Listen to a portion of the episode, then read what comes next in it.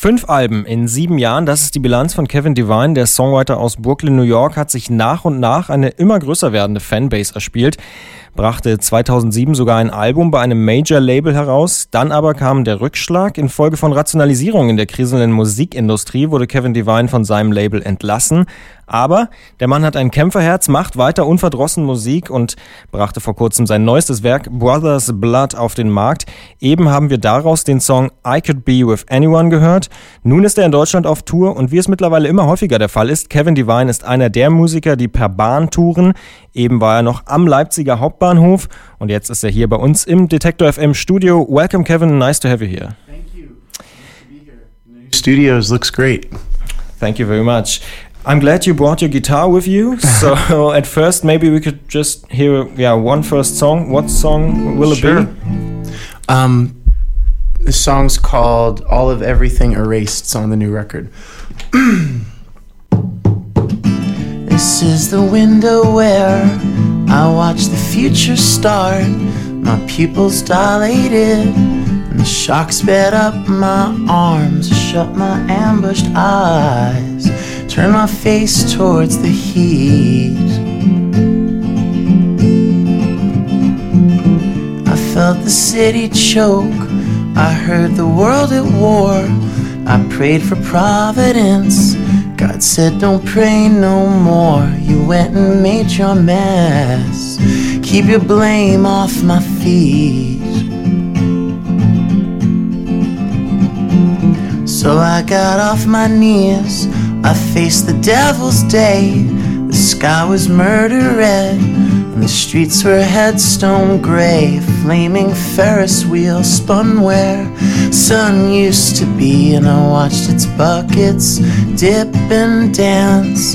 Saw a couple making love lock hands. They were pushing for abandon and the answers it could bring. 90 million miles from the graveyard, growing over everything.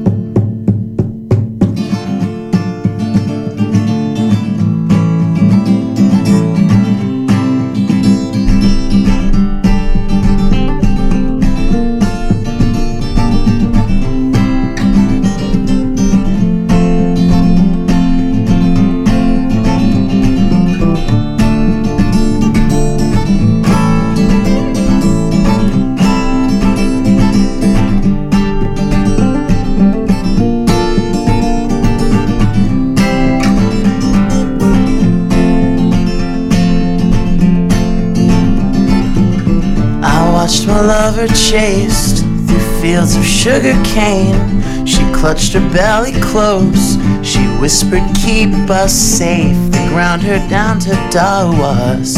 No more miracles today.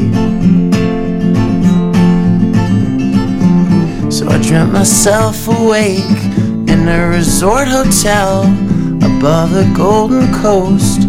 Inside my southern belle, we heard the sea reborn in each singing shell. In every coughing car, and every coiled snake, and every shrieking star, and every burning stake dissolved to atmosphere.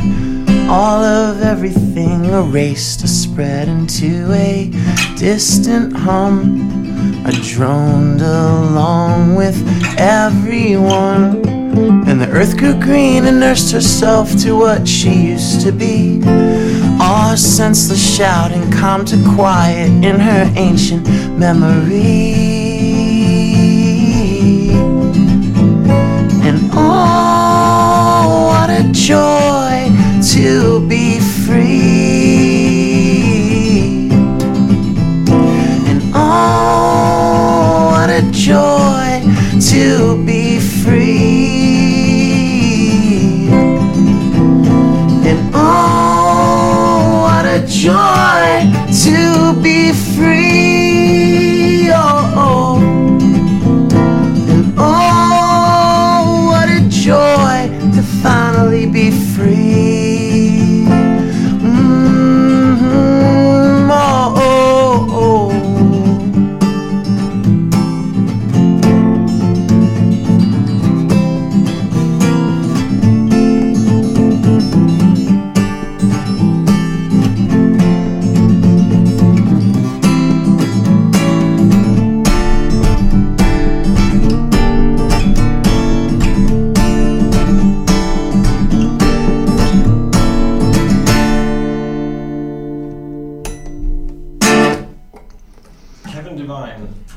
Kevin Devine live by Detektor FM.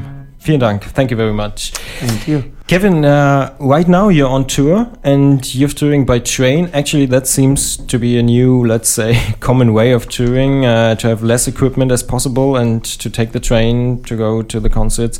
Is that kind of a consequence of the economic crisis? Um, I I mean I didn't realize it was a common thing. That's that's actually nice. Um, it's a little bit of money. It's a little bit of environment. It's a little bit of wanting to try something new. A little bit of wanting to see the country out the window of a train and read a book and not be in a car. I'm in a car 200 days a year, so or a van or, um, but, um, yeah, I definitely I was able to get I think five or six days of rail travel for like 112 euro. So I was really surprised by that. So yeah, it doesn't hurt. And does it work really good or? So far, today's the first day, but um, I, you know, I flew to. It works better than flying. I flew to Cologne from the UK last night, where I was on tour, and I ended up getting there. I think with all the delays and cancellations, I think I got there at 7:30 p.m. and was on stage by nine. So uh, but today, I you know I got here at 5:20. I met people at the train station. I came over to you guys, and I'll be over at the venue with time to do a sound check and eat dinner. And I got to read 100 pages of my book and take a nap. And yeah, it was it was, it was pretty good.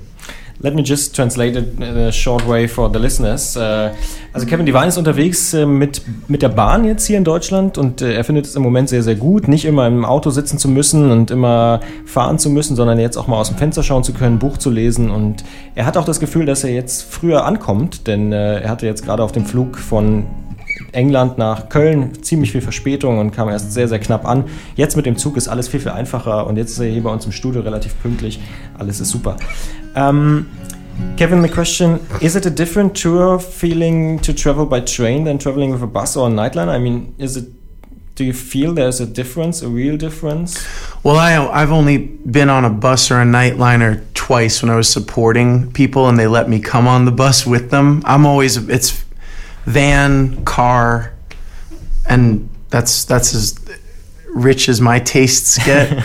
but um, yeah, I think it's something about it today felt a little bit more like um, you just were giving yourself over to it. There was less. Uh, I just I don't know. It was very peaceful. The time passed really quickly. Whereas sometimes in a van or a car, it can stretch out.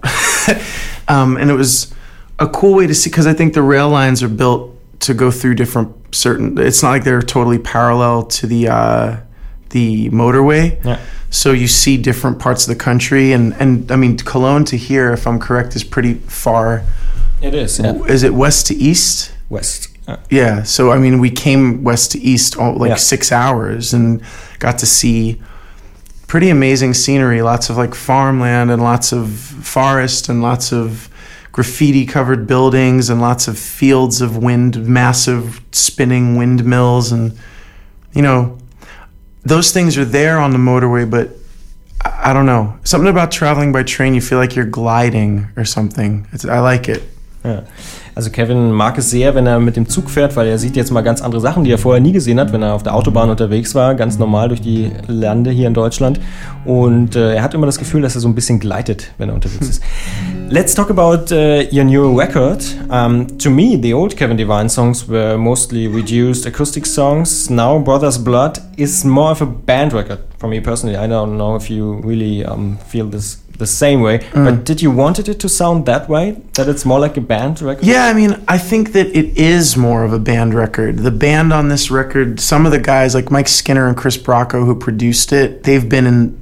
I've been playing with Mike since I- he was in my old band, Miracle of '86, and we've been playing together for, you know, seven years. Chris has been involved in in my music for seven years. Russell Smith, who plays on the record, has been in my live band since Make the Clocks Move and on every record since Split the Country, so five, six years.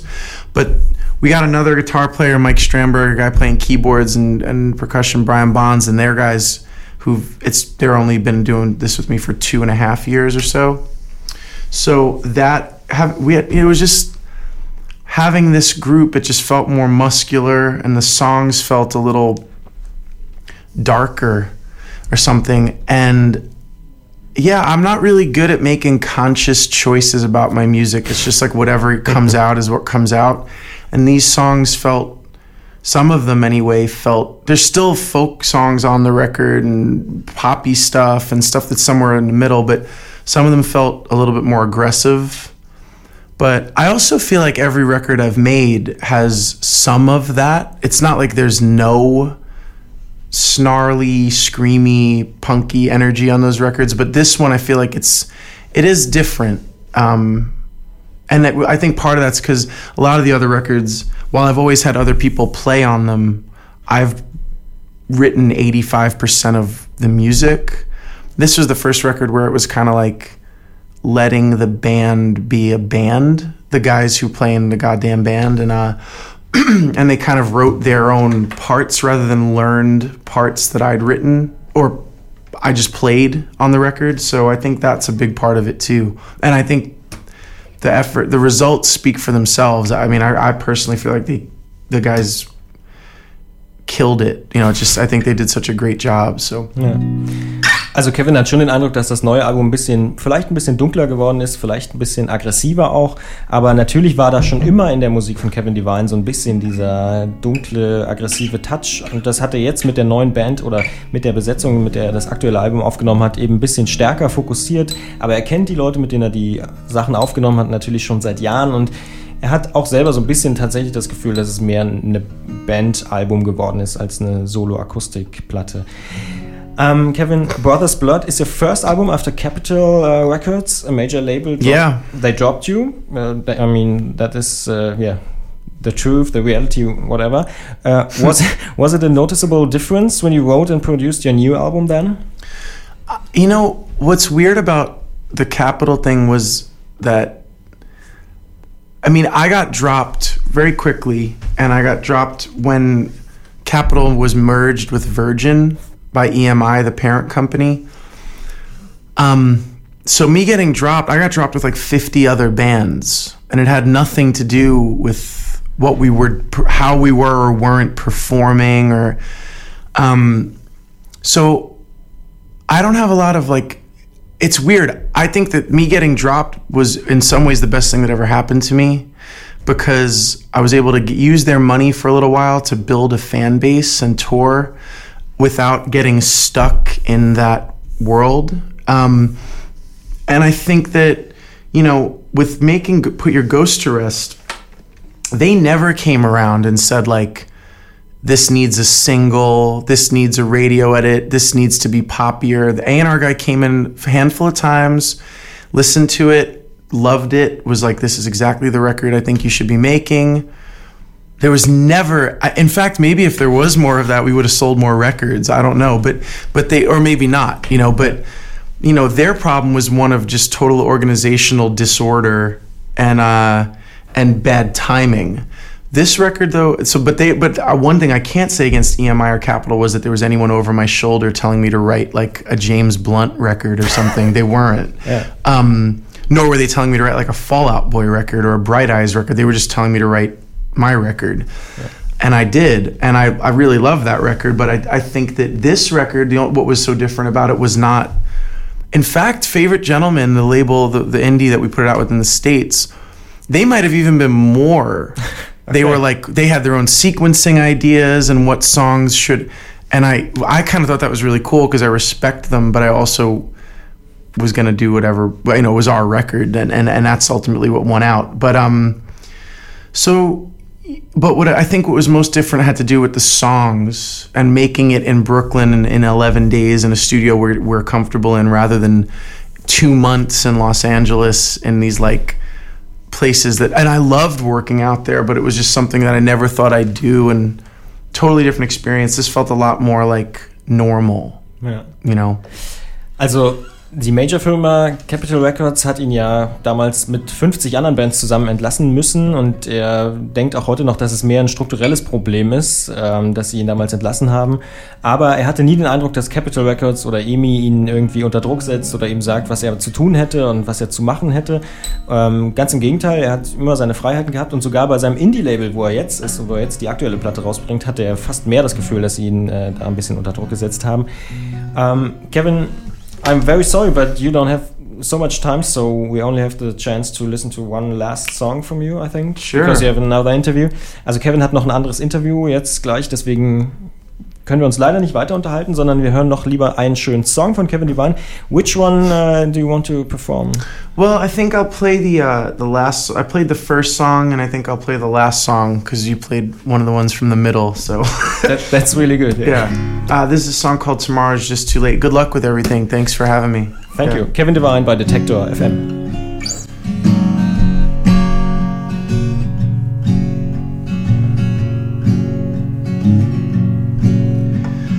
Drag your tiger's paw across your chapped and cracking lips and open up a crimson slur you spread each time you kiss the broken boy you bargain with to turn back to the man that you fell in love with once but never saw again. Is he in there? You think he drowned to death? Well, it's his decision to show his face again. You grind your tired teeth and curse the day that you were born to a sunken line of Irish wives a million miles long, devoted to the suffering. Is certain they deserve a husband's a cross to bear, worry lines in a silver string of hair. Come too early, come to steal your sainted youth well, it's your decision to stay or else to move. And I'm not a man of faith, no gospel oak from me. But you wear a crucifix to broadcast your beliefs. And the God I've read about can't go where he's not asked to go, so you've got a choice to make. Shut him out, save yourself, or sit and wait. But you're waiting on a man who will not move. So you must move for him and do what he can't do. Cause it's worth it it's the one life you can change. And I'm sorry, sister, has to end this way. And yet, scary sister, tomorrow's just too late. So stand up, sister, there's an albatross to shade.